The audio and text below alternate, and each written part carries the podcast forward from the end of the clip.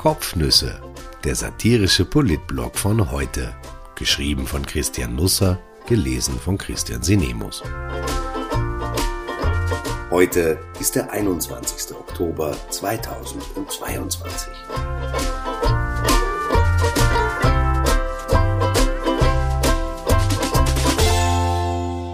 Wendepunkte, entscheidende Tage. Wo ist Kurz? Wann löst sich die ÖVP von ihm? Und worüber schreibt Anschober? Es häuft sich ein bisschen mit den Seitensprüngen im Land. Selten passieren sie freiwillig. Gestern bekam Wolfgang Bachmeier, Chef des bekannten OGM-Institutes, einen eingeschriebenen Brief zugestellt und ist seitdem eine wertvolle Mitgliedschaft los. Der Verband der Markt- und Meinungsforscherinstitute, VDMI, setzte ihn vor die Tür. Bachmeier hatte für den Kurier jüngst eine Umfrage durchgeführt, ausschließlich online, ein klarer Verstoß gegen die Richtlinien des Verbandes. Weil sich der OGM-Chef uneinsichtig gezeigt haben soll, wurde er kurzerhand ausgeschlossen. In Österreich verschieben sich momentan moralische Landmassen. Mein ganzes Mitgefühl geht derzeit sowieso den Umfragen. Es sind harte Zeiten für sie, verwirrende auch. Jahrelang hat sich kaum jemand für die bunten Torten und Balkendiagramme interessiert. Einmal umschmeichelten sie ganz zart eine Partei und man las von einem Himmelsflug, dann waren sie zur selben Partei grob und das Tor zur Hölle schien aufgestoßen. Am Gesamtbild änderte das nichts. Seit aber festgestellt werden konnte, dass man sie frisieren kann, sind Umfragen wieder gerne gesehene Gäste in den Salons.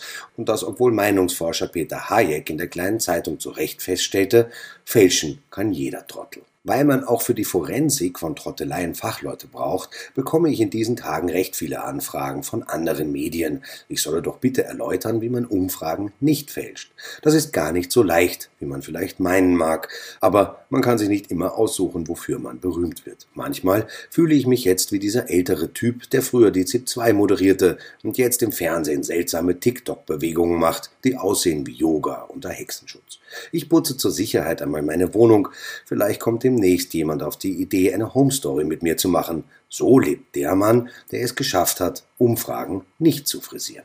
Die Umfragen brauchen jetzt auch deswegen eine Schulter zum Anlehnen, weil ihr wichtigster Mann in Österreich einen Schritt zur Seite gemacht hat, ohne zu ahnen, dass es dort steil bergab geht. Sebastian Kurz hatte, was Umfragen betrifft, eine Obsession, die er geschickt hinter gespielter Beiläufigkeit verbarg.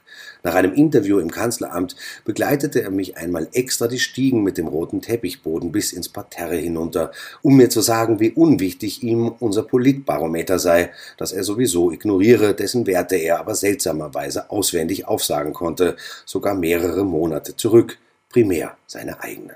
Ich kann mich an kein Gespräch mit dem nun seitwärts gewandten Kanzler erinnern, in denen Umfragen früher oder später nicht zum Thema wurden. Es interessierten ihn weniger die Parteiwerte, die ohnehin stabil bleiben, sondern sein persönliches Fortkommen. Dazu muss man wissen, dass wir in regelmäßigen Abständen abfragen lassen, welche Politiker den Menschen in den vergangenen 14 Tagen positiv oder negativ aufgefallen sind. Das ist keine Wahl nach Sympathie, sondern eine Momentaufnahme des Wirkens. Peter Hayek macht das für uns. Kurz war lange Zeit im Politbarometer unangefochten Nummer eins, dann plötzlich nicht mehr, und das machte ihn bei aller Beiläufigkeit desperat. Dies auch deshalb, weil es parallel eine ähnliche Umfrage in Österreich gab, in der seine Werte tipptopp waren und immerfort so blieben. Das fiel sogar Österreich auf. Ein Mitarbeiter rief Hayek an und wunderte sich, wieso liegen bei uns alle Politiker ungefähr so wie ihn heute, nur kurz nicht. Wir machten uns daraus einen Spaß und boten den Kollegen an, beide Medienhäuser sollten doch an einem neutralen Ort und vor einer neutralen Person die Rohdaten offenlegen. Es kam aber seltsamerweise nie eine Antwort.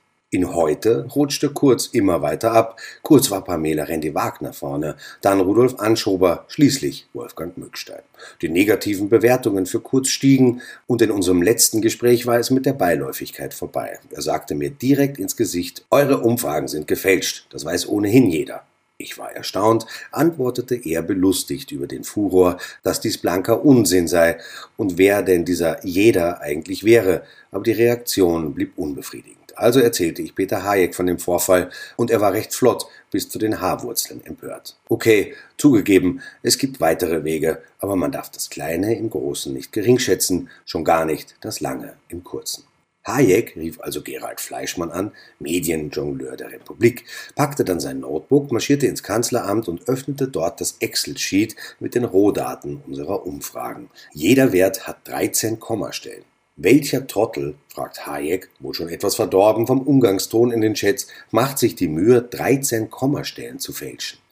Das wollte auch Fleischmann nicht einfallen. Ich hörte jedenfalls nie mehr ein Wehklagen. Aber ich musste neben all der Wut über das viele Porzellan, das mit der Fälscheraffäre zerschlagen wurde, auch ein bisschen schmunzeln. Ich meine, die Antwort, warum Kurz bei uns schlechter abschnitt als in Österreich, hätte sich der Kanzler leicht selber geben können. Die eine Umfrage bildete die Realität ab, die andere spiegelte wider, wie man die Realität gern dauerhaft gehabt hätte. Notfalls für Geld. Das Unbezahlbare an Österreich ist, dass immer alles irgendwie gleich bleibt. Es kommt uns nur so vor, als würden wir uns weiterentwickeln. In Wirklichkeit macht auch das Land lediglich Seitwärtsbewegungen. Irgendwie sind wir alle ein bisschen Kanzler. Hin und wieder schießen wir Regierungen voller Begeisterung wie eine Rakete ins All. Kaum eine bleibt dort nennenswert länger als William Shatner. Auf der Erde spielt es unaufhörlich Cats, irgendwo immer den Bockerer. In den Seitenblicken wird der immer selbe Personenkreis mit uns älter. Wenn im Fernsehen eine Serie nach der 20. Staffel zu Ende geht, seufzen die Leute schon?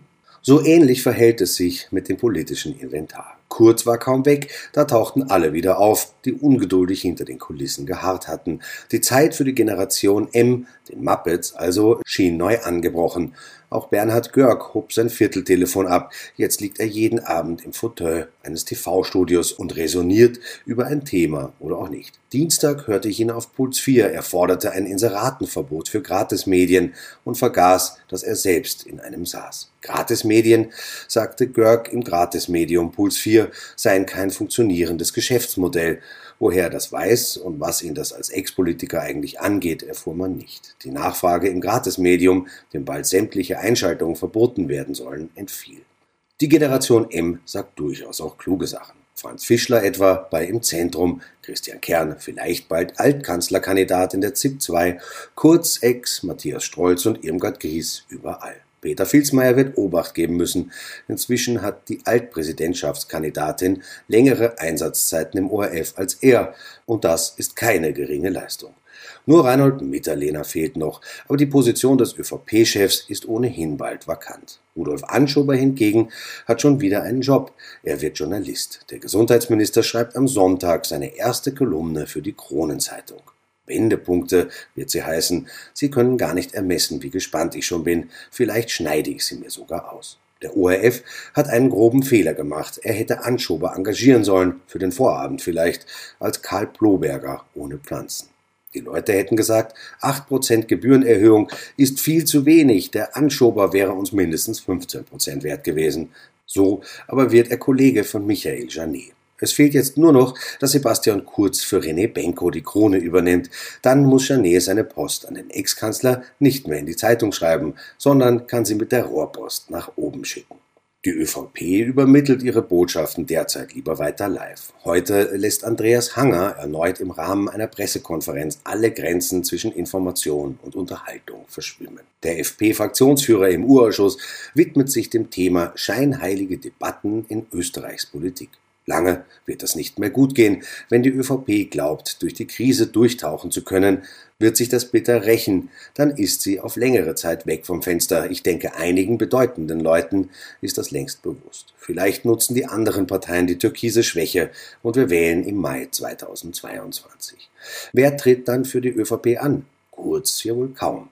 Wer legt das fest? Wer ist jetzt die Partei eigentlich? Im Herbst 2022 sind Präsidentschaftswahlen. Wer wählt den Kandidaten aus? Im Jänner 2023 wählt Niederösterreich. Es wird schnell klare Verhältnisse brauchen, um die 49,6 Prozent von 2018 halten zu können. Momentan ist die ÖVP führungslos. Ihr Altkanzler ist abgetaucht, möchte sich derzeit nicht äußern. Erst am 16. November tagt der Nationalrat wieder. Der aktuelle Kanzler versucht thematisch das Land zu gewinnen. Bei der gestrigen Präsentation der neuen Corona-Maßnahmen war er gar nicht dabei. Früher war das Chefsache, inszeniert vom Morgengrauen herauf und zugeschnitten auf Sebastian Kurz. Gestern standen Wolfgang Mückstein und Martin Kocher da und ihre Schau hatte den Glamour der Vorstandssitzung eines Sparkassenvereins. Der türkise Rest der Regierung verbringt die Zeit damit, sich in TV-Studios oder in Pressekonferenzen zu rechtfertigen. Beim Doorstep vor dem Ministerrat gestern ließen Elisabeth Köstinger und Margarete Schramböck nur vier Journalistenfragen zu, dann dampften sie ab. Der ÖVP muss klar sein, in Fernsehduellen vor einer etwaigen Wahl wird es ebenfalls nur ein Thema geben. Sie.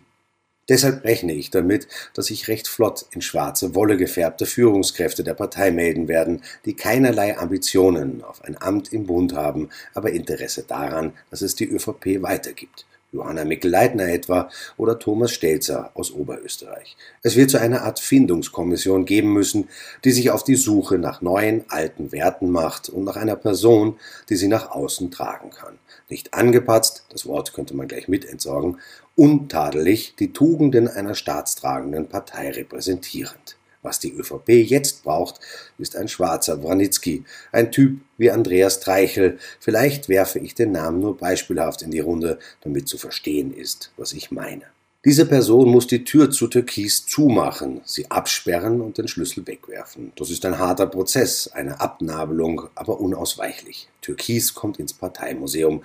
Eine Episode, aus der man lernen kann, nicht mehr. Wie Ibiza für die FPÖ. Vielleicht schaffen es ein paar Türkise in die schwarze Welt zurück.